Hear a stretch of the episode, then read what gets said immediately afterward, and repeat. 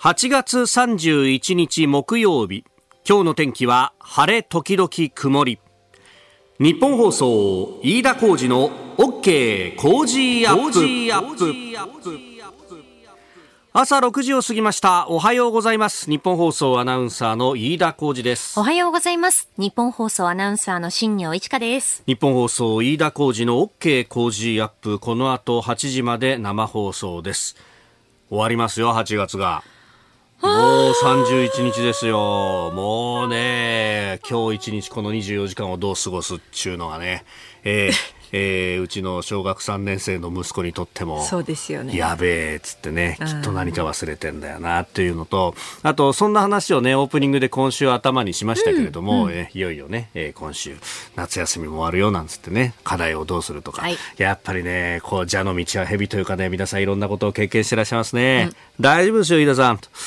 あの課題の提出はそれぞれの事業の最初ですからと。今年は9月1日が金曜日でしょ？金曜日はまあ始業式だけですよと。だから、今度そこをなんとかごまかしゃ土日で頑張って。ごまかせば。で、3日から各事業が始まったところで、うん、先生できてますよって言って 提出すりゃいいんだみたいな。結局その土日で片付けちゃうって、ね、なるほど、そうか。まあ、ある意味延長戦が2日は残ってるのかそうですね。あんまこういうことをさ、多分31日の朝にこうして喋るのはよくないんだと思うんだけど、え、今日中に頑張りましょうね。はい。え、うちもそうします。頑張ります。え、で、まあ、あのー、今年の夏も暑かったよね、という話なんですが、あのーやっぱりね、夕方、夜あたりになると、そろそろ虫の音なんかも聞こえてきてと。で、昨日あたりは空を見上げると、ずいぶん月がでかいね、というね。ねえー、あの、いろいろね、メールやツイッターでも月に関してっていうのもいただいておりますが、えー、みつこさん、えー、千葉美浜区からいただきました68歳の奥様、えー、昨日はスーパームーンが綺麗でした。月を眺めながら、あそこにインドの探索機がいて、氷や鉱物を発見してるのかと思うとすごいとしか言えませんと。えー、それからハーモニーさんはあ埼玉羽生からですね、えー、今朝3時頃ほう、3時起きてますか、うん、えー、南の空にスーパームーンが輝いているところを見ました。えー、普段より月と地球の距離が近いということで、えー、ちょっと大きく見えましたね。1年に1回だけしか見られないんで天気が良くてよかったですと、おいただきました。あの、こういうね、話題を今日読売の、うん、社会面でもやってますが、えー、まあ、最も大きく見えるのは、満月はどうやら今日の夜だそうで。ね。えー、スーパームーンというね、えー1年の中で一番大きく見える日、満月。そして、えー、さらに今月は1ヶ月に2回満月が訪れるということで、この1ヶ月に2度目の満月というのがブルームーンというそうなので、えー、2つを合わせてスーパーブルームーンというんだと。おなんかすごいね、ドラに裏ドラ乗ったよみたいな感じですよね。例えが。例えが昭和だって話なんですが、そうなんですよ。あの、昨日はね、本当あの、月が綺麗に大きく大きく見えて、おおと、あのね、あの、夕方ぐらいは、東の空にこうね、うん、大きく見えて、で、我々がちょうど出勤してくるあたりっていうのは、西の空に沈みかかってる大きな月が見えるというね、うん、えー、二度を楽しめた感じなんですが、昨日私、この月をですね、実はあの、近所の、あのー、公営のプールで見まして、えー夏休み中ね、あの、たまにこの夜プールみたいな感じで、夜ね、8時前ぐらいまでやってくれるのよ。そうなんですか？そうそうそう。で、あの、子供もさ、いい加減こうね、えー、暇だし、えー、そろそろ夏休みも終わるから、じゃあ最後に行くべが、なんつって。そう、行ったはいいんだけどさ、うん、で、あの、子供のね、えー、水着に関しては妻が用意をしてくれていて、で、そこに、あの灰色のね、布が入っていて、で、私の海水パンツはですね、灰色なんですよ。そう、ブリ、なんかあの、ちょっとトランクスっぽいやつで。はいはいはいはい、で、ああ、入ってるなと。俺の分も入ってるだろうと思って、えー、行って、で、よし、泳ぐぞって言って、こう、脱ぐわけじゃないですか、ズボンをね、うん、で、自分のを履こうとしたら、その灰色の物体っていうのが、うん、俺の水着じゃなくて、子供のラッシュガードっつうんですか？あの上から着るやつで。えっつって、お、俺、水着ないじゃん。で、自分の履いてたハーフパンツがですね、うん、えー、ベージュだったんで、これでなんとかなんないかなって一瞬考えたんだけど、うん、いや、なんともなんないだろうと。そりゃそうだ。さすがにさ、もうそれは自転車こいでさ。取りに行きました？帰って。帰って？そう。あら。だから子供をとりあえずロッカールームに置いといて、ちょっとお前こっから動くんじゃないぞっつってね。ええあの、ふらふらほら、あの、子供だけでプール入っちゃうとそれは良くないですからねえええそれで行ったんだけどさ、だからもう、あの、大きな月を見ながらさ、恨めしい気持ちになってさ、くっそふざけんなと思いながら、まあ全部自分のミスなんだけどね。そうですね。確認しなかったから。なんだよ、ねえ本当にね。えーやっぱそういうところの爪の甘さも、うん、反省すべきところが多いなと。えーこういうのも含めてですね、なんか流れの悪さ、まあ我がタイガースの流れの悪さも含めて、月が変わることで月が変わってくれればなと。そこに繋がっちゃうんですね。いやいやスーパーなブルームだからねス。ーパーなブルーム。でもブルーですから。いやいや、何を言ってるんだよ。これはあの、色がブルーとか気持ちがブルーとかそういうわけじゃないんですよ。そうなんですこういうものは。えーまあ、気は持ちようというところでね。ラサですね。えええー頑張っていければと。ええあでも昨日のね、プールは気持ちよかったよ。あ、よかったですね。あうん。ー誰だ今、カッパが泳いでるみたいなことを考えたやつは。そんな。絶対いるだろうって。考えすぎですよ、井田さん。やっぱりそうですか、うんええこういうこともね、月が変わって変えていこうと。明日は9月1日でございます。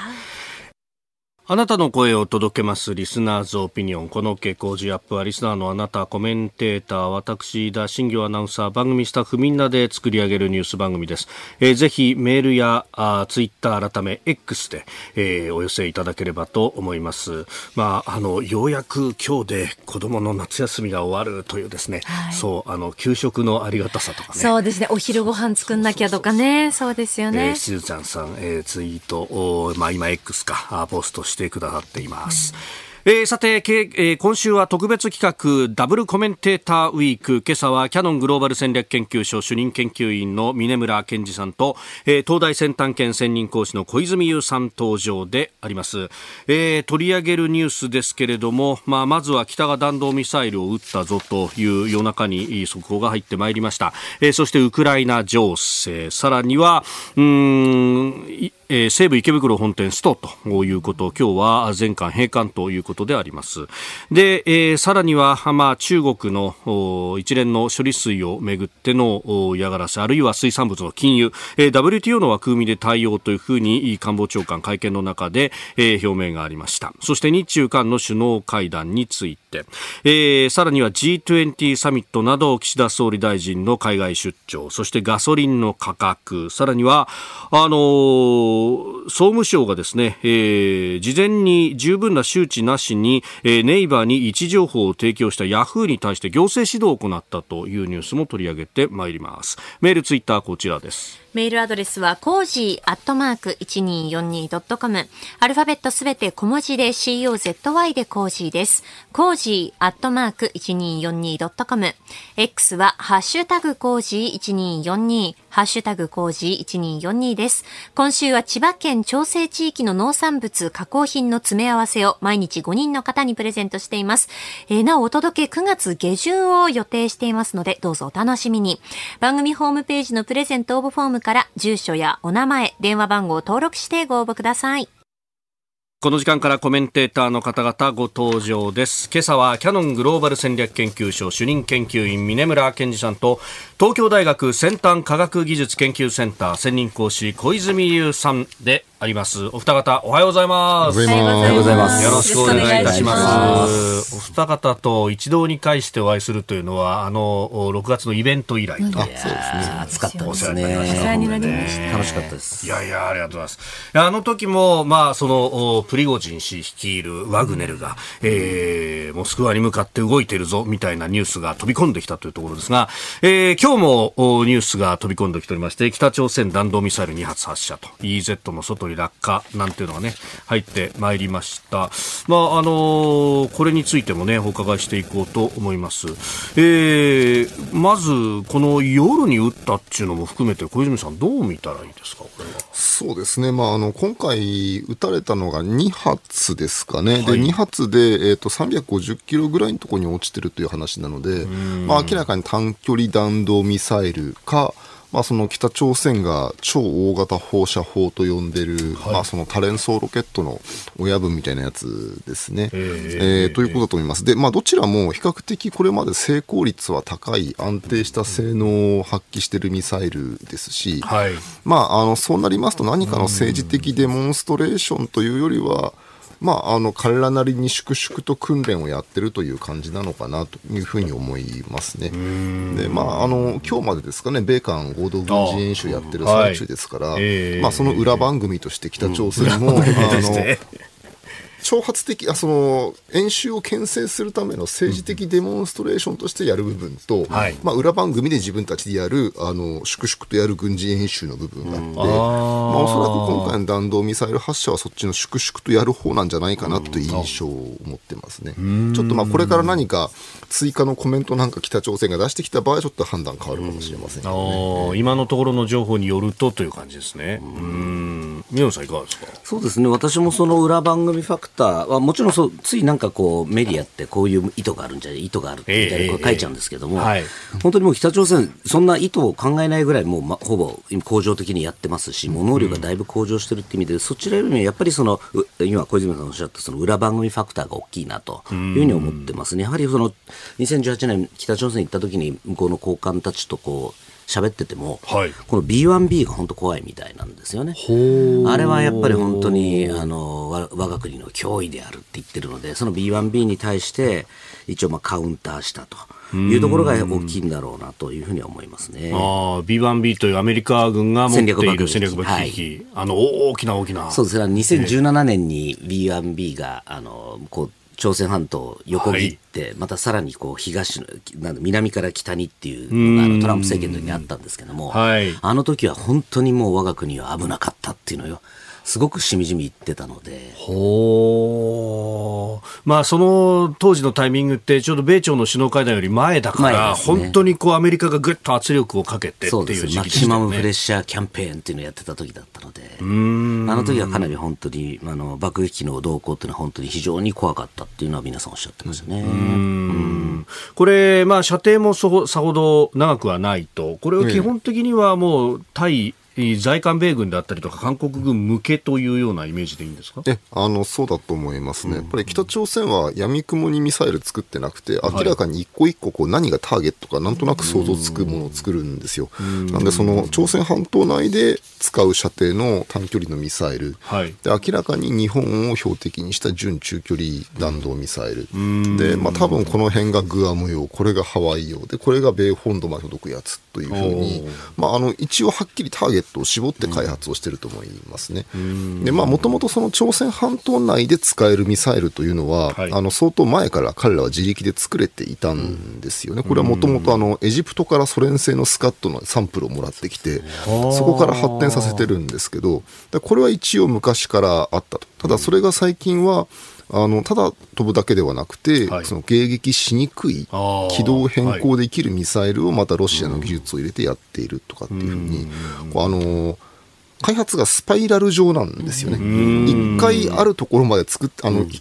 一サイクル全部欲しいものを作ってみたら、はい。今度はそのもう一個上のサイクルに移って、ー射程とか同じなんだけど、もっと性能の高いものとか、今度は核弾頭を詰めるものとか。でまあ、昨年ですかね、あの北朝鮮がその国防5カ年計画というものを出しておりますので、はい。でこの中でその核兵器の戦術兵器化って項目が入ってるんですよね。ということは、まあ、つまりおそらくその今日飛ばしたような短距離弾道ミサイルに核弾頭を詰めるということを目指すと思いますので、まあ、まだこういったミサイルの開発も訓練もするでしょうし、まあどこかで政治的情勢が許せば7回目の核実験もしたいんじゃないのかなというふうに思いますね。その辺って中国としてはどんどんやれって感じなんですか？あのこれふよく誤解されてるんですけども、はい。わちょっと分けなきゃいけないと思ってまして、ええ。ミサイルに関してはもうバンバンやれと、もう ICBM どんどんどん、それもうああのアメリカの方にどんどん撃ってくれっていうのはもう中国の本音ですね、だから抗議の度合いも大して強くないんですけども、これ、ことこの核実験に関しては相当止めますよね。ー。だから中朝関係が悪くななった時の、はい。まあ、こうストップこうダメだとストップを入れるというところありますし、だから中朝関係が悪化しているときに、あの事前通告って一応やるんですけども、一番関係がひどかった時でいうと、15分前に。俺やるからっていうの言ってくるみたいなのもありましたね。で、やはりこれ相当その吉林省っていうあのちょうど国境のあたりの近くでやってて、結構その放射の被害とかっていうのが中国の住民でパニックになったりしたこともあったんですね。あそうなんですえー今のあの処理水の問題もそうですけども、やっぱりその放射能に対してってすごく中国の人はこういろいろ過敏に反応しますし、やっぱ地震が起こるぐらいなので、これやっぱり中国のこの内政にも影響するっていう意味で核実験に関しては相当これ、あの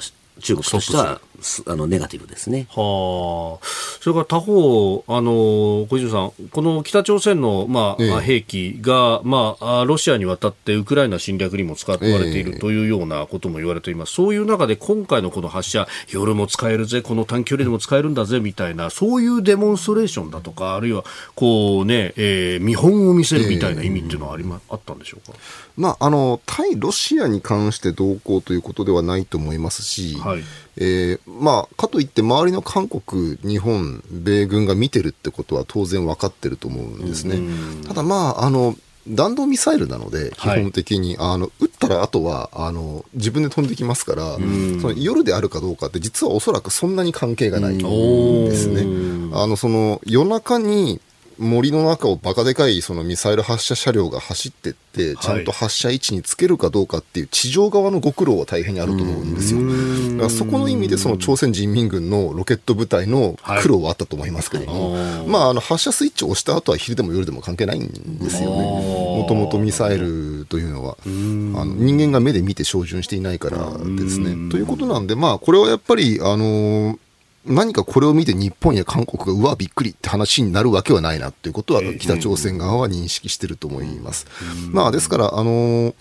むしろ彼らにしてみると、はい。まあちょっと私は北朝鮮の専門家ではないですけど、仮に私がその朝鮮人民軍の参謀総長だったらですね、やっぱりこう、いざという場合にアメリカが介入してこないための抑止力が欲しいよねと。で、これは一応そのさっき峰村さんがおっしゃった2017年のミサイル危機中に、一応初めてアメリカ本土まで届く実用型ミサイルの実験に成功して、で、今年はさらに火星18っていうあの固体燃料型のもっと進歩した ICBM も作れていますと。で、他方その間に朝鮮半島内では、本当にこう核弾頭をバカスカ炸裂させながら戦う能力っていうのを、おそらく本格的に目指し始めたんだと思いますね。というのは核兵戦術核兵器は抑止の兵器ではなく戦う兵器なので、あの戦術核兵器化を目指し始めるっていうのはそういうことなんですよね。で、一応その戦術核兵器で戦える能力を持ってこれも抑止力にするという前提でやってるんだけども、やっぱりこう、従来に比べると本当に戦える能力自体は上がってしまうわけですよね。でしかもその北朝鮮がアメリカ本土でかなりの数の死者を出す能力を持っている、つまり大陸間弾道ミサイルとそれに積める実用型の核弾頭を持ってるってことを考えると、例えばそのアメリカは簡単に介入してこないだろうみたいな計算の仕方を北朝鮮がする可能性が出てくるわけですよ。なんでやっぱそれに対して、いや、それは無理ですよと、そんなことやったら絶対アメリカも介入してくるし、はい。あの何発か核爆弾爆発させても人民軍勝てませんよというふうに思わせるような抑止の体制を今度こっちも考えなきゃいけないわけですよ。しかもそれはこういたずらにただ軍拡するとやたらとこう緊張が高まっててどっかでこう破談しちゃう可能性があるんで、はい。そうならないようにしながら、いや、無理だよ、やめようねと。で、でできる、うるならばどこかで軍備のレベルを一緒に下げようねみたいなところまで、やっぱセットで考えるべきなんですよね。これ、だから、にまあ、日米韓の首脳会談って、やっぱ宛先は中国だってことも言われましたけど、必ずしもそこを、やっぱり北朝鮮に対してっていう、この3カ国が一体なんだって見せるって大事なことだあそれもやっぱ確実にあると思うんですよね、やっぱり特にその北あ中国に関して、やっぱり日本と韓国ですごくあの温度差があると思うんですけど、北朝鮮に関しては、どちらも間違いなく脅威だと思ってて、協力もできて、例えばその北朝鮮がミサイル撃つと、韓国の軍の発表も出てくるし、日本の防衛省の発表も出てくるわけですよね、はい。同じものを見てる関係なんで、そこはやはりちゃんと同盟国として振る舞えた方が、準軍事的には絶対いいんですよね。だからまあその対中ばっかりじゃなくて、今回はそういう意味でも私、意味あっったと思いますし、もっと言うとその台湾海峡と朝鮮半島複合有事っていうもっと嫌なシナリオもあるわけで、はい、その時に日韓が連携取れてるかどうかっていうのは相当死活的だと思いますね。そうですね。そこねあのああのなんていうその北朝鮮が何か台湾有事にこう参戦するとかっていうのはないとは私は可能性は低いと思ってるんですけども、はい、その虎の犬間にじゃないですけどその間にこう北朝鮮がチャンスだと思って例えば南進するってリスクは十分あると思うので今回のやっぱり日米韓このキャンプ・デービッドはすごくあの成果があったと評価してますね、まあ、そのあたりも含めて、えー、後ほどまた取り上げてまいります、まあ、あ峰村さんは中国軍事強国への夢というご本をそして、えー、え小泉さんも去年の12月ウクライナ戦争とこういうご本を出されていらっしゃいます。まあ、そのあたりもね、含めて、えー、様々お付き合いいただければと思います。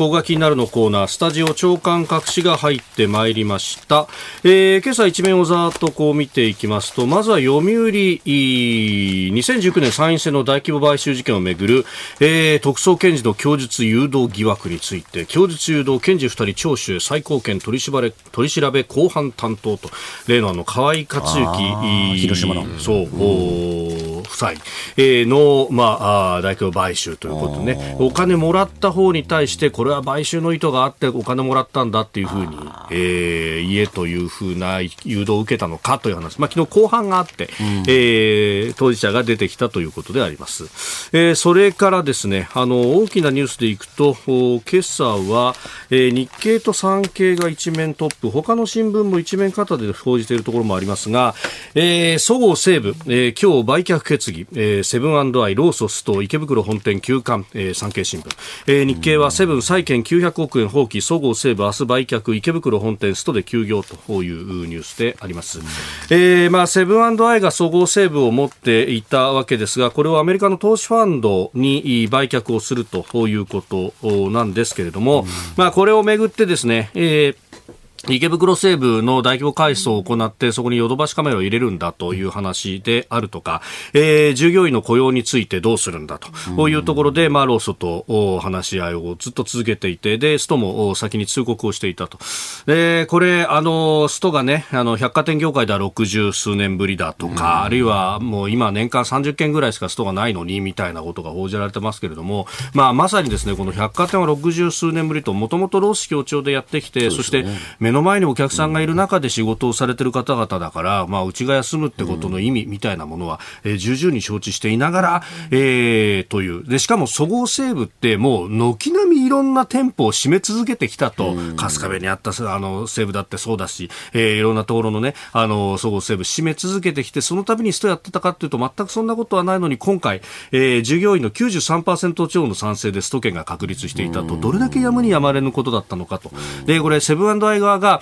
結構ですね、強引なこともいろいろやって、えー、取締役の数を増やして議決できるようにしたりとか、えー、それからあの西部の池袋のね、本店の改装に慎重な意見を示していた前の社長を首すげ替えて、えー、やったりとかですね。で、それに対して労組側も、いや、ちょっと待ってくれと。もうちょっと説明して、で、みんな納得してから締めようよっていう話をしてたんだけれども、いや、俺たちは株いっぱい持ってんだからやるんだみたいな風になってしまったあたりの、この、なんというか、うん、歯車のね、食い違いというようなものが今回これを生んでしまった部分という、まあ、事の進め方の部分、セブンアイにも、えー、いろいろあったんではないかというのが、まあ、蓋然的には見えるところであります。ここで、ポッドキャスト、YouTube でお聞きのあなたにお知らせです。ラジオ局ニッポン放送飯田浩司の OK コージーアップ週末増刊号を毎週土曜日の午後に配信しています。1週間のニュースの振り返りニュースの予定やコメンテーターのラインナップをご紹介しています。後半はコージーアップコメンテーターがゲストと対談するコーナー。今月はジャーナリストの有本香さんとジャーナリストの葛城奈海さんに登場いただき安全保障問題について掘り下げてお送りします。週末もぜひチェックしてください。あなたと一緒にニュースを考える飯田浩二の OK 工事アップ。コメンテーターの方々と7時をまたいでニュースを掘り下げてまいります。えー、今朝はキャノングローバル戦略研究所主任研究員峰村健二さんと、えー、東京大学先端科学技術研究センター専任講師小泉優さんです。お二方引き続きよろしくお願いいたします。よろしくお願いします。えー、さあ、まず株と為替の動きをお伝えしておきます。現地30日のニューヨーク株式市場ダウ平均株価は前の日と比べて37ドル57セント高い3万4890ドル24セントで取引を終えました。ハイテク銘柄中心のナスダック総合指数は75.55ポイント上がって1万4000飛び19.31でした。一方、円相場は1ドル146円20銭付近で取引されております。えー、雇用情勢悪化などを示す経済指標を受けて金融引き締め長期化観測が後退4営業日続伸であったと景気悪いデータが出てくると利上げがないんじゃないかっていう連想から株が上がるって不思議な展開になっております。えー、ということでさて、えー、この時間取り上げるニュースはこちらです。政府、中国の輸入停止めぐり WTO の枠組みで対応松野官房長官は昨日東京電力福島第一原発の処理水海洋放出に対して中国が日本産水産物の輸入を全面停止している措置について次のように述べましたこれまでも中国による日本産食品に対する科学的根拠のない輸入規制に対しては我が国は WTO の場でも問題提起をしてきています。今回の措置についても、さまざまな選択肢を念頭に、引き続き WTO の枠組み等の下で必要な対応を行っていきます。えー、昨日行われました松野官房長官の会見の模様をお聞きいただいたということです。まあ、これ、高市経済安保担当大臣も、えー、火曜日の閣議後の会見の中で、この WTO への提訴というものを、まあ、示唆しておりましたけれども、まあ、松野長官からも出てきたと。うん、で、宮村さん、あの、文春新書から9月20日に中国軍事強国への夢というね、はい、えー、本を出されます。まあ、もともと中国の軍人の方が書いた本の簡約という形で峰村さんも関わってらっしゃいますが、はい、まあ、あの軍事的なあアプローチだけじゃなくて、うん、まあ、参戦というふうに言いますけど、ね、これ、中国にとっては、この水産物の輸入停止とかっていうのも、まあ、ある意味、情報戦の一環みたいなところあるんですか？そうおっしゃる通りですね、まさにこれも軍事でも軍事的、非軍事的手段がいかに重要かっていうのを、この、えー、習近平のブレーンのこの劉明福さんというこの方が書いているんですね。で、その中の一つ、で、特にまあ、このじゃあ、この件は何かっていうと、やはり私は究極的には台湾を見据えた、はい台湾併合を見据えた動きなんだろうと見ていいと思ってるんですね。なので、これ、どんどんどんどんこのエスカレーションを上げていくというやり方なんですけど、はい、そこで言うと、まあ、法人、日本、えっ、ー、と、中国にいる日本人の方が拘束、この間、えっ、ー、と、2月にされまして、はい、で実は、昨日ですね、新しくまた、新しい方が上海でも拘束されていたという形で、こう、だんだんだんだんこう緊張を上げていくというやり方の一環。で、まあ、中でもこの処理水の問題っていうのはですね、ずっとこう中国が、習近平政権ずっとその岸田政権の台湾政策には不満に思ってたと。なんかいいカードないかなと思って探していたタイミングでちょうどこれが出てきたと。いうことで、もう科学的であろうがなかろうが、もうこれは対日カードなんだって今フィックスして圧力圧力をかけてる状況なんだろうと。いうふうに見ていいと思います。これをこうカードとして切ることによって、日本がどういう対応をしてくるのか、その辺も見ているってことですまあ、それで一番究極的にはそれでベタ折れしてくれるっていうのが一番いいわけですね。例えば台湾手出さないというとかですね。はい、まあ、なかなか難しいと思う手は出さないとか、あとまあ半導体の規制を少し緩めますとか、っていうやり方がこれまさに経済的威圧と呼ばれてるんですけれども、はい、中国のやり方なんですね。あの2010年にあの尖閣沖縄の漁船衝突事件の後にレアアースを止めたのと一緒ですよね。ああ、船長拘束したのの報復、はい、全然関係ねえじゃねえかって話なんですけど、ね、経済的に脅しをかける形で、政策を変えさせるってやり方ですね。まあ、こういうね、まあ、一見すると、まあ、非科学的じゃないかというようなことですけれども、うん、やっぱりすべての意思決定にそういう政治が絡んでくるっていうことですか？もう今の習近平政権の、はい、考え方っていうのは、すべてが国家の安全なんですね。国家の安全、はい、なので、よくまあ経済的な、例えば台湾あの有事にしても、はい、経済的な利益を考えて、うんぬんかんぬんっておっしゃる方が多いんですが、これは全く違うんです。もう習近平の頭の中っていうのは、もう国家の安全が一番最上位のプライオリティになっているので、はい、そのためにはいかなる犠牲になったって関係ないっていうのが、もう、極論言うとそういうとこですね。だから、例えばもう、これでもちろん日中の関係が多少経済関係も悪くなろうがなかろうが、はい、もう、すべては国家の安全というところ、祖国統一、そっちに向かっているって考えた方がいいと思いますね。あの環球時報、まああね、人民日報の国際版とも言われる、はい、ここの社説であの、日本政府が悪いんだって、日本の人民に対して何かするのは間違ってるみたいな、ちょっとこれ、風見変わってきたんですか、これ。あのさすがにこの、やはり迷惑電話のこの件って相当増えてきているので、はい、日本側も相当反発してるっていうので、おちょっとこれやべえな、やりすぎなったなっていうところで、これ、まあ、お得意の区別論っていうんですけど、日本、あの、毛沢東が昔、人民はいいんだけれども、国がダメだっていうのと同じロジックを展開してきてるってところですね。えー、工事アップ激論ダブルコメンテーターウィーク。今日はキャノングローバル戦略研究所主任研究員の峰村健二さんと東京大学先端科学技術研究センター専任講師小泉優さんお二方とお送りしております。引き続きよろしくお願いいたします。よろしくお願いします。さあ日本のね水産物中国の輸入全面停止などなどそして嫌がらせ等々というところを見てきましたが小泉さんこれどうご覧になりますか？そうですね。あのーまあ、もちろんこれ科学的に安全であると日本だけでなくて世界各国認めてるものを流していて、はい。でまあ、結局その流れてるものは他の原発から出てくるものと変わらないわけですから、はい、まあ、原則的に原発を運用している国は文句言う権利ないと思うんですよね。でそれに、まあまあ、ただそれが、なんて言うんでしょうね、こうやっぱりこう、象徴的にはなんか気持ち悪いみたいな気持ちは私は分かんなくはないですし、おそらくその福島の漁業者の方なんかが心配しているのも、まあ安全なのは分かってんだけど、安全じゃないと思う人たちがたくさんいて、我々の商売にこう害になったらどうするんだと、せっかくここまで戻ってきたのにみたいな心配っていうのも、これはこれ、なんかとてもよくわかる気がするんですよね。でおそらくその科学と気持ちの間のところにこういう政治が生まれる余地があって、で中国は今回それを思いっきり全力で利用することにしたわけですよね。私は基本的にロシア見てるんですけど、はい、あの24日のその処理水放出の日のロシアのメディアはものすごく控えめだったですよね。意外ですね。あの、汚染水って言葉も使わないただ処理水という言い方もしてなくて、ただの和田、水としか言わなかったです。ね。福島第一原発の水放出開始というのが、あの、当時の国営タス通信とかの見出しだったんですよね。だから割と抑え気味に行くのかなと思ってたら、はい、えー、つい先日ですね、あの外務省のマリア・ザハロワ報道官は、ものすごい激しい口調で、はい、もうなんかもう日本、日本は恥を知れみたいなぐらいの言い方をしだしてきたんで、あ、やっぱりりそんな簡単にいかなかったなと、まあ、もしかするとこの中国のこういう対応ぶりを見てから決めたのかもしれないですしね、まあ、いずれにしても今回、ロシアは、はい、あのー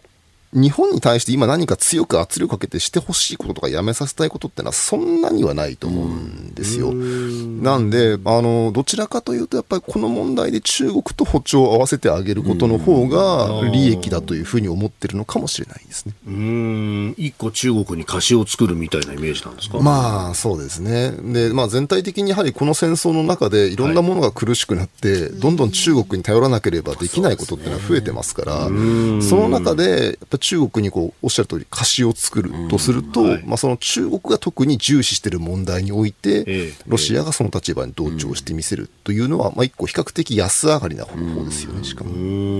これめちゃくちゃありがたいですよね、中国にとってみると。実はもうこれ中国、この問題で言うと、もう思いっきりずっこけちゃって。ってるわけですよね。本来ならばもっとこの盛り上がって、はい、ASEAN とかアフリカとか、あの辺り同調してくれて、おっしゃ、日本叩こうと思って振り向いたら誰もいなくて、最後は IAEA にバコンと言われてしまったと。いう中でお友達がいない中で、このやはり最後の頼みのプーチンっていうところですよね。そこでやっぱりロシアのこの支えは非常にこれ大事ですよね。うん。これね、あの、ウクライナのこのロシアによる侵略、まあ、ウクライナ戦争を通じて、あの、ロシアが中国のまあジュニアパートナー化するんじゃないかみたいな話が出てますけど、この一連の流れっていうのもその詳細みたいなものはありますか、まあ、あの、そういうところはあると思いますし、ただまあ、ロシアとしてはやっぱりこう積極的に中国のジュニアパートナーになろうとはしてないんですよね。あの、アメリカのジュニアパートナーか中国のジュニアパートナーかっつったら中国の方がずっとましとは思ってるんですけど、でもやっぱりそれでもなるべく中国との関係で、まあ、中国の方が総合国力が高いのは間違いないんだけど、なるべく風下に立たないようにとは考えているはずですよね。だからまあ今回の件もおそらく別に中国にやれって言われて、はいっつってこういうこと言ってるわけではなくて、やはり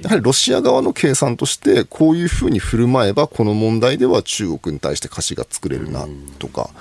あるいはこう中国と一緒に日本の周り、爆撃機とか軍艦でぐるぐる回ってみせるとか、まあ、それなりにやっぱりこう、中国が強くなっていく中でも、まあ、やっぱりこう一定の自分たちの存在感は確保し、し続けるんだと思いますね、ロシアは。でも結構あれじゃないですか、でもガあのガスでいうと、すごい量は増えてる、ロシアから中国に天然ガス。がですね、はい、輸入量増えてるのに、価格が全然上がってないじゃないですか、はい、かなり叩き売られてるという状況、プラスあのウラジオストックの空港なんかはもう、ロシアに、ロシア、中国が使用権を得てるみたいな状況って、結構もうこれ、あのロシアが嫌かもしれないけど、ジュニアパートナー化、もうかなり進んでます、ね、それはもう間違いないと思うんですよね。で、まあ、あるいは、そのロシアのいろんな言論人の話聞いてると、その最過激派の人たちになると、もういいんだと、えー、この中国のジュニアパートナーになってで、その尻馬に乗っかっていくのが一番いいんだみたいなことを言う人たちも実はいたりするんですよね。だからもう中国様万歳で、もうこれからも中国にバンバン発展もら展してもらって、その尻馬に乗っていくことでロシアも一緒にみたいな、そういうあわよくばろうみたいなのもあるし、でまあ、もちろんこう伝統的にロシアの右翼とか軍の中とかには中国警戒論って根強いんですけども、ただこれはもうやっぱり政治的には中国は最良の友って言ってる最中なんで、こういう人々は今ちょっと発言しにくいんですよね。だからみんなまあ面白くないな、あるいはちょっと怖いなと思いつつ、やはり中国についていくのが今のところ最適解っていうことになってるんでしょうね。分かってないですね、怖さをね。中国の怖さ。本当に。いや、このままちょうど今中国はもう愛国も盛り上がってて、やはりその裏地を取ったので、これで、ね、失われた土地をこれで奪ったんだみたいな愛国者たちは盛り上がってますしね。なんか最近中国の地図の中で、そのロシアと中国の国境の大ウスリー島っていう島ありますよね。ウスリー港に浮かんでる島があって、これは中ロで折半したはずなんですけど、なんか大ウスリー島全部が中国になってる地図っていうのは出回ってるらしいですね。はい、なるほど。実はいろいろ仲の良さそうな2カ国にも思惑があるというところ。おはようニュースネットワーク。東京有楽町日本放送キーステーションに全国のラジオ局21局を結んでお届けいたします。時刻は7時11分を過ぎました。おはようございます。日本放送アナウンサーの飯田浩二です。今朝のコメンテーターはキャノングローバル戦略研究所主任研究員の峰村健二さんと東京大学先端科学技術研究センター専任講師の小泉悠さん。取り上げるニュースはこちらです。岸田総理来月5日からインドネシアとインド訪問 G20 サミットなど出席へ。岸田総理大臣は来月インドネシアとインドを訪問し5日から11日まで7日間の日程で、え、ASEAN 首脳会議や G20 首脳会議に出席することを明らかにしました。えーまあ、日 ASEAN 友好協力50周年であるということも踏まえてさらなる関係強化を進めるんだと。いうこと、そして、まあ、今年 G7 の議長国は日本でありますので、まあ、G20 との連携等々というところもあるようであります。まあ、あ7日間のね、えー、海外出張という結構長い期間行きますけれども、うん、まあ、これ、どういうところが宮野さんテーマになると思います？そうですね、まあ、このいわゆるグローバルサウスと言われているところをどうこう、まあ、ある意味日本側とか西側が取り込めるかっていうところがあのポイントだと思うんですけどもちょっと私気になるのはなんとなくまだ、はい。あの日本政府の人と話してると日中の首脳会談をどっかで模索みたいなことを言ってる矢に聞いてるんですけども、ええちょっとまだ私は時期尚早かなというふうに思いますよね。やっぱり今回の処理水の問題であの例えばさっきの WTO 提訴とか、はい。私もっと全あの中国からの輸入する海鮮物の全量検査とかって報復措置をやってからさあってやらないと、はい行ってなんかなあなあでなんかやるタイミングじゃないだろうっていうのは思いますよね。まあね、なんか昨日あたり、あの、アメリカにいる韓国の大使が、日中韓の首脳会談についても、まあ、年末までにやれるんじゃないか、みたいな話も出してきてますよね。なんか中国が前向きで、日本も前は前のめりでみたいな、いや、本当かっていう感じなんですけど、結構でも日本政府の人と話してると、日中首脳会談をやらなきゃいけないって言ってる人はいますね。あー。いやもちろんその習近平、今の習近平一強体制だと、習近平氏に直接入れ込まなきゃいけないっていうのは大事なんですけども、先日のブリンケン訪中を見ると、それを餌にですね、習近平さんに会わせてあげるよって言われる形で、あんな屈辱的な会談をやってお誕生日席に。お誕生日席に。はい。習近平が座ってというやつですね。それってもうまあ完全目的と手段が逆転しちゃうようなことはやっぱりダメで、習近平に会うことは意味はあるけれども、それを餌にされてやるっていうのは、これ外交的には絶対やっちゃいけない話なので、しっかり処理水で、もうちゃんとした日本のこの出口とか戦略を立てた上で、それを習近平氏にドーンと言うっていうのが筋だと思いますね。うーん。まあこれね、あの、中国側は、うーん。まあ、この処理水の話とかも、まあ、メールでもね、いろいろいただいてますけれども、お船橋市のお60代主婦の方、えー国民の不満のガス抜きだと言われてますけれども、日本政府もっと抗議のアピールしてもいいんじゃないか、数字で示して候補する必要があるんじゃないかというう指摘もあります。もう国内の不満のガス抜きみたいな面というのはめちゃくちゃあると思います。だから私はこの完全第二のもうあの反日カード。新しい反日カードだと思っていて、はい。もうやはり日本のカードはみんな大好き大好きなんですよ、大好きっていうか、日本が嫌いな人が多いので、はい。日本の悪悪口をばっと言っとくっていうのは、すごく効果はあると、で特に今、問題なのは若年失業率、若い人たちの失業率がもうとんでもない高い、ひょっとしたらもう50に近いんじゃないかっていう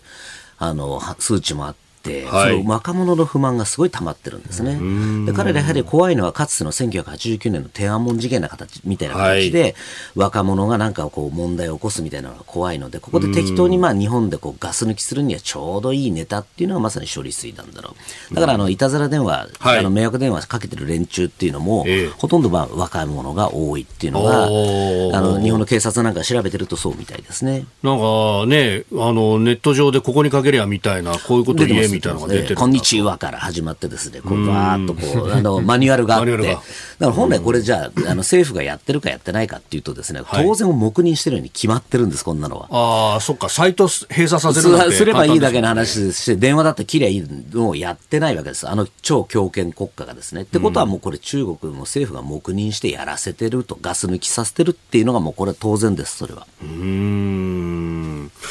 さあ、小泉さん、一方で G20、あの、さすがにプーチン氏は来ることができない。そうですね。で、プーチンは来れないんですけど、はい一方で自由に来れるはずのバイデン来ないんですよね。ああ、ASEAN には来ないということそうですよね。なんですよね。G20 は行くけれども。ですんで、やっぱりちょっとこれはその、じゃあ、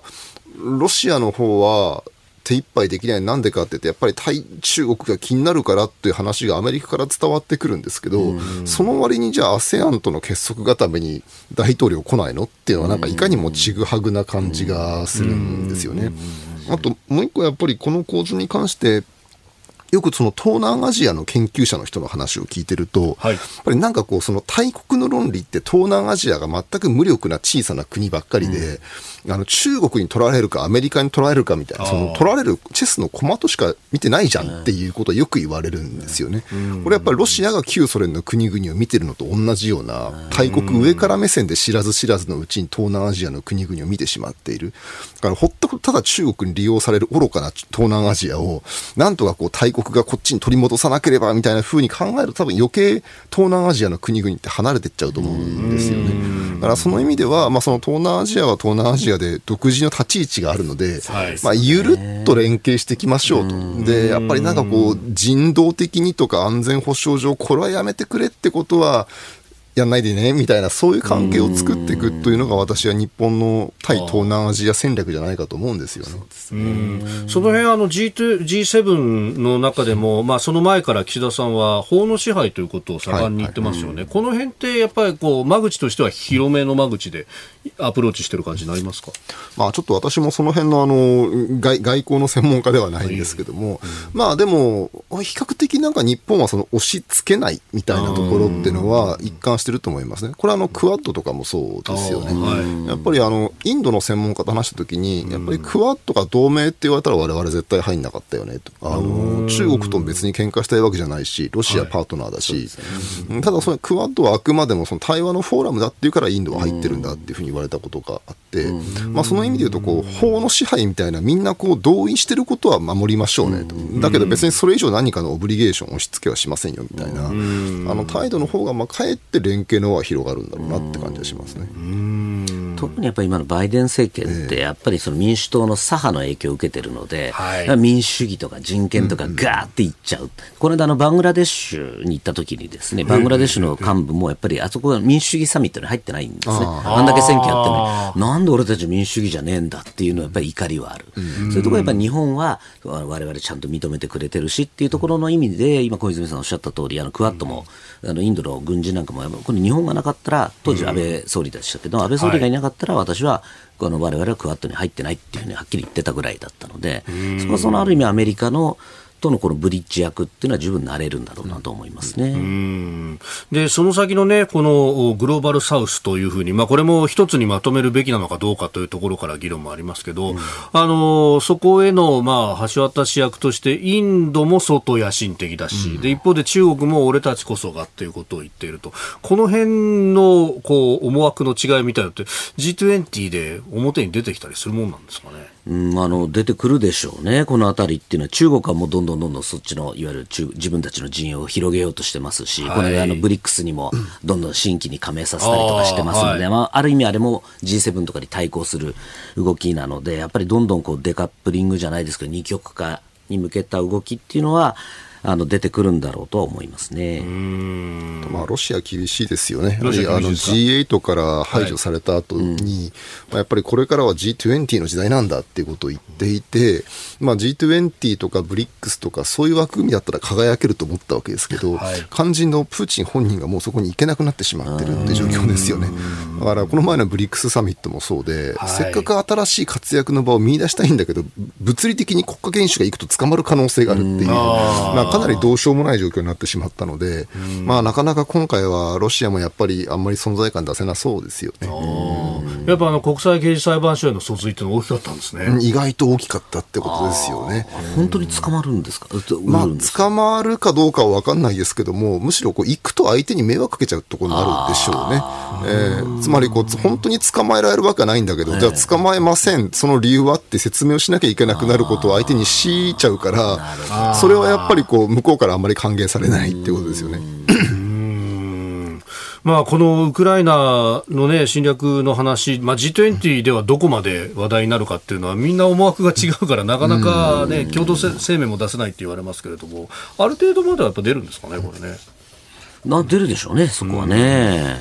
まあ、確かあの前回の G20 も散々吸ったもんだで揉めた末に一応ウクライナ侵略非難の文言入ったりしてました。から、はい、まあ、議長声明なりなんなりと、まあ、形はね、いろいろあるかもしれませんけど、まあ、薄まる可能性はありますけどね、中身としては。まあ、議長国のインドも決して積極的なわけでもない。インドが一番あれかもしれないですね、引いてるかもしれませんね。はい。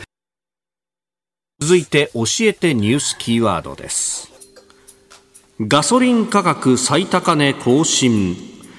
経済産業省によりますとレギュラーガソリンの小売価格は28日時点の全国平均で1リットルあたり185.6円となって1990年以降最高値を更新しました。一方岸田総理は9月末までとなっている燃料価格の負担軽減策をめぐってガソリンの小売価格がリッター175円程度に抑えられるよう補助金を拡充する方針を明らかにしております。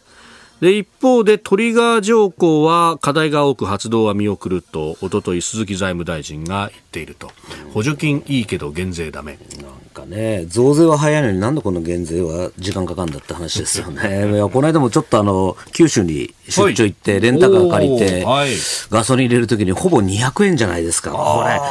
ちょっとやっぱり生活にね、すごい影響出てるだろうなっていうのを思っちゃいますよね。大分市の菅さんから。あ大分そう、ねえメールをいただいてましたが、えーリッター194円ですよと、大分市ってもともとガソリン高いんですけれども、というふうにですね、いただきました。まあ、そうですよね。でこれもね、もともと4割ぐらいですね、税金ですよね、ガソリンって、ね。そうですね。だったらね、もうちょっとさ、それを下げるなりなんなりってしないと、これ結構ね、本当に地方のこの生活基盤にも関わってきますよね。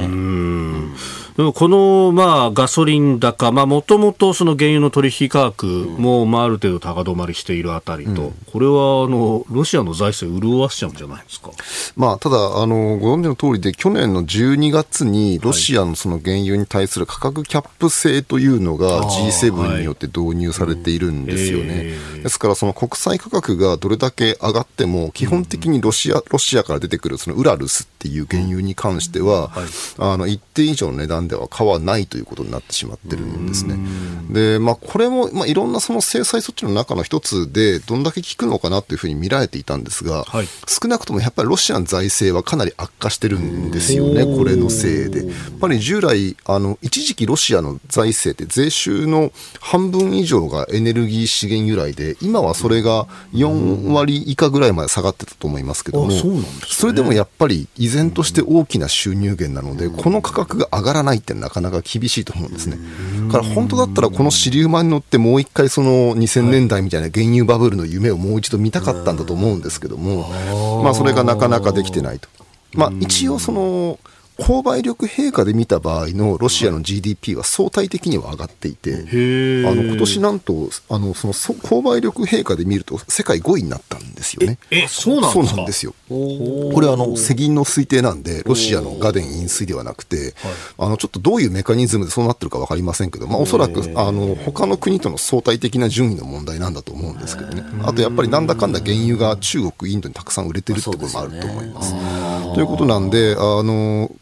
こうものすごく儲かってるわけではないんだけど、一応現在までロシア経済持っちゃってる、特に今年の第一四半期、第二四あえっと、第二四半期にはまたプラスに戻ったんですね、ロシアの経済成長。は。ですから、まあ、この先、ロシアの経済どうなっていくかって、私はエコノミストじゃなくて分かんないんですけども、まあ、やっぱりこう、そう簡単に制裁で値を上げて戦争をやめるわけでもなさそうだなって感じがしますね。経済制裁っていうのは聞き方がなかなかね読めないみたいなことはあの当時も言われましたけれども、やっぱその部分あるんですね。あまり経済制裁でそれで何か戦争が早まったとかっていうね、過去の経験もない、なかなかないですから、むしろ逆かもしれないですよね。さあ今、ロシア、そしてウクライナの話出ましたので、ちょっとメールを1枚ご紹介しますと、お厚木市の和則さんという方、えー今日小泉さんがいらっしゃるんで、ウクライナ情勢について、えーもう聞きたいですと、反転攻勢ってうまくいってるんでしょうか？という56歳会社員の方です。あの当初予想されたほどうまくはいっていないというのは確かだと思いますね。まあこれでもうほぼ丸に3ヶ月近くですね、はい反転攻勢やってるんですよ。6月の初めに南部方面での攻勢を始めてますので、ほぼ3ヶ月近いと言っていいと思うんですが、えー本当は当初の構想では150キロぐらい南に突進していって、はいアゾフ海の沿岸まで出ると。あ海まで出ると。そうですね。で、これができると、ロシア軍を東と西に分断できますから、はい特に特にこう西側に分断断されたロシア軍ってこうあの本土から切り離されちゃうので。クリミア半島のあの橋だけになっちゃう。そうなんですよ。なんだ、こいつらをやっつけるのはそんなに難しくないだろうとすると、まあ、例えば今年中に今のロシア軍の占領地域を半分にしちゃうみたいなことまでできたかもしれないわけですよね。現状ロシア軍がウクライナの国土の17%ぐらいを占拠してますんで、はい、この作戦がもし成功するんであれば、もうロシア軍の占領地域はもう7、8%だけぐらいまで抑え込めるという見込みだったのが、結局ですね、3か月近くやって10キロちょっとしか進めてないんですね。はい、だからもうこれはロシア軍がそれに先立つ半年間ガチガチにそこを要塞化していたから、穴掘って地雷埋めて、で空軍力もロシア強いしと。ただそれがこの10日ぐらい、ちょっともしかすると、あのー、潮目が変わってきたかもしれないって言われてるのは、この南部のロボチネというところをウクライナ軍が突破できていたと、ですから、もしかするとこの秋中、新しい展開があるかもしれませんが、まあ、依然として厳しいことには変わりないと思いますね。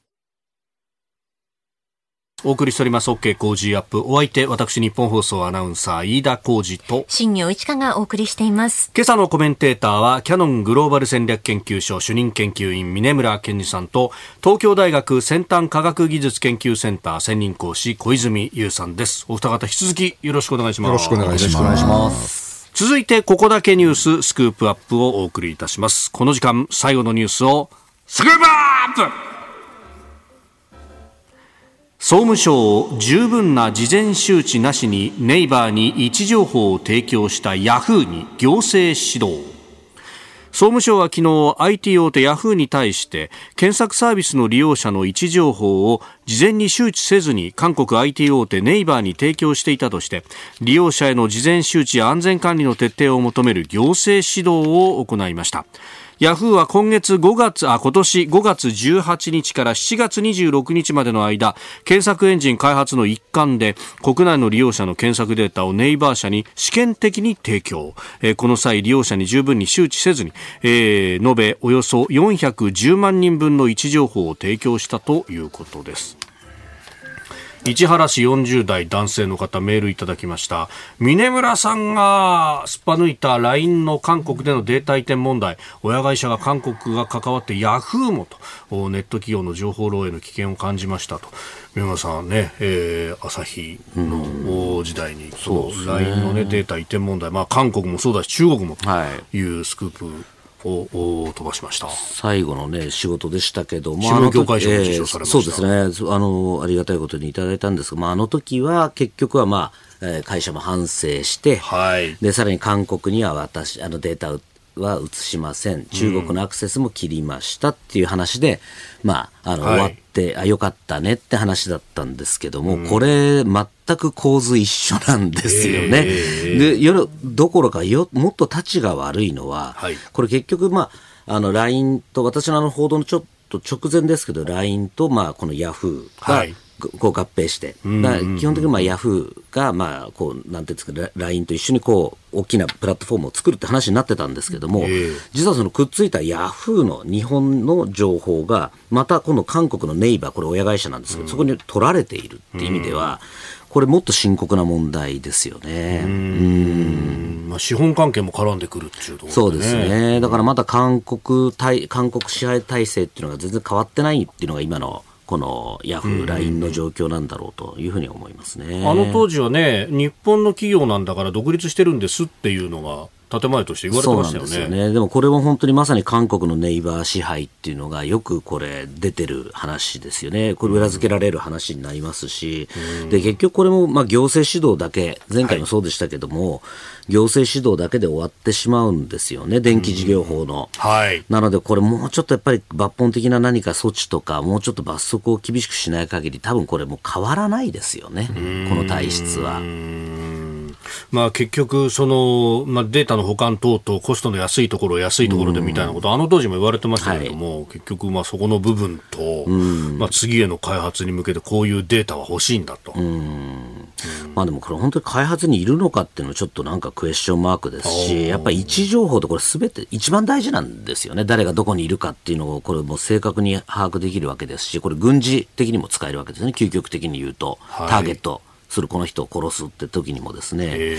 だからちょっとこれはなんかもう少し闇が深そうな感じしますよね。これだってお前はあの時あそこにいただろなんであそこにいたんだよっていうことあそっちの方もありますね。いろんな協力が得られたりなんはい、そういうことです。脅しに使う、なんかちょっとね、いかがわしい店に行っていたとかっていうのもありますし、究極的に言うと、例えば無人機とかで殺すって時にも、その位置情報っていうのはすごい重要なあの情報になってきますので。こういうね、データのこうありようであるとか、まあ、それを使っての情報戦みたいなものっていうのは、これ、小泉さん、やっぱりロシア進んでる部分あるんですか、まあ、あのロシアはロシアでヤンデックスっていう、まあ、大手のあの、まあ、ロシア版版ヤフーって呼ばれるような大手の IT 企業ってなかなかここは先進的なんですけど、まあ、ここはあの一あの自分たちで例えばそのタクシーサービスもやってるし、フードデリバリーサービスもやってるんで、位置情報とか相当持ってるんだと思うんです。だから国内に関しては、まあ、やっぱりこういうデータが FSB なんかに抜かれちゃって見られてると。はい、一応法的に今 FSB はあの IT 各社のサーバーの中を裁判所の令状なしで勝手に見れるようになってますので、あそうなんですか？これ2014年以降ですかね、なってますんで、やっぱりもうあの人々の生活は情報機関がその気になれば筒抜けになっちゃってるってことはもう変わらないと思いますし、あのある意味ロシアの方がいろんな意味であの IT 化が進んでる部分って結構あるので、結構ためらいなくいろんなものみんな IT 化しちゃうんですよね、ロシア人って。でますます情報機関に筒抜けになりやすくなるみたいなのあると思います。あともう一個そのさっき峰村さんがおっしゃったその位置情報の軍事利用ってことに関して言うと、私だったら、あの昼間と夜の間の人口動態の違いとか見たいですね、中国のあの人民解放軍の核戦略ターゲティングをやる人だったら、私はそれを知りたい。確かに。つまりこう何時にどこに落とせば大体どのぐらいの被害が出るかとかっていうことを知りたいと思うんですよ。都内のこの時間帯には東京の何区に何万人ぐらいいるとかっていうのはやっぱりこれを多分一番知ってるのは IT 企業ですよね。確かにそうです、ね、ある意味で言うとそういうその、まあ、抑止力に関わる情報でもあるというふうに考えてこの位置情報って扱った方が僕はいいと思います、ね、そうですよね。しかも410万ですしね、ね。結構多いですし、でも結構やっぱ皆さんその辺意識が薄くて、いいや、俺大した情報やってないから、いいよいいよって人が多いんですが、集まると実はすごく、これも宝物なんですよね、安全保障上で言うとですね。で、もちろん一般の人だけじゃなくて、官僚の人とか政治家の人とかもこれ全部紐づいちゃってますから、これ本当に危ない話だと思いますよね。これね、あの、位置情報でいうと、その、まあ、IT 企業もそうだし、あるいは、こう、おのおのスマホ持ってるからね、えー、携帯電話の事業者なんていうのは、まあ、そういうところかなり持っていると。あの、今般 NTT の法律も改正して株式を売って、はい、まあ、それを防衛予算に組み込むんだみたいな話もありますけど、うん、こういう経済安全保障面どうするんだっていうのは、これもっと議論しなきゃいけないかもしれないですね。そのセットの話ですね。ただ、まあ、あの、NTT 法の関しての場合は、あまあ、40年前かなんかの法律なんで、うん。はい、そろそろ名前も自由に変えられないとか、開発もできないみたいな感じで、でね、だから20年前だったら、あんだけ大きな世界でも大きな会社が今やもうね、だいぶもうもう世界のランキングからも外れてるっていう状況っていうのはやっぱり異常なんで、そこは両両方ですね、経済安保の面を考えながら、改革していくっていうのは大事だと思いますね。うん。えー、まあ他にもね、なんかあの日本の情報が、まあ自衛隊等々のね、うん、情報抜かれてんじゃないかみたいな話が出たりとか、そうですね、このところポロポロ出てますよね。いや、もうだから基本的にやっぱり日本のこのしっかりしたアプリがないところが問題で、あの LINE の時問題だったのは、あれ結構自衛隊の隊員のですね、はい、あの自殺相談とかいじめ相談とかみたいなのもやってたんですね。こんなのもうよだれ出ますよね、敵国から見たらね。あ、なんだ、この部隊こんなに病んでんのかとか。あ、ここ今こうワークしてないなってすぐ分かっちゃうわけですから、もう直安全保障の話なわけですから、このあたりの問題ってすごくもっと、あの、がまあ、国がもっと引き締めた方がいいですよね。まあ、商業的な競争っていうのももちろんあるけれども、まあ、それとは別の部分でプラットフォームとして一個持っておくっていう。う、ね、安全保障の一環であるっていうことで、そこはもう国が多少お金をつぎ込んででも作るべきだと思いますね。えー、スクープアップ、このネイバーの位置情報についてというところでありました。あなたと一緒に作る朝のニュース番組飯田浩司の OK コージーアップ。ニッポン放送の放送エリア外でお聞きのあなたそして海外でお聞きのあなた。今朝もポッドキャスト YouTube でご愛聴いただきましてありがとうございました。飯田浩司の OK コージーアップ。東京有楽町ニッポン放送で月曜日から金曜日朝6時から8時まで生放送でお送りしています。番組ホームページでは登場いただくコメンテーターのラインナップや放送内容の原稿化された記事など情報盛りだくさんです。また公式ツイッターでは平日は毎日最新情報を配信中。ぜひチェックしてみてください。そしてもう一つ飯田浩二アナウンサーが「夕刊富士」で毎週火曜日に連載中。飯田浩二の「そこまで言うか」こちらもぜひご覧になってください。忙しい朝そして移動中ニュースを少し深く知りたい時。ぜひ AM、FM、ラジコはもちろん日本放送のポッドキャスト YouTube でお楽しみください。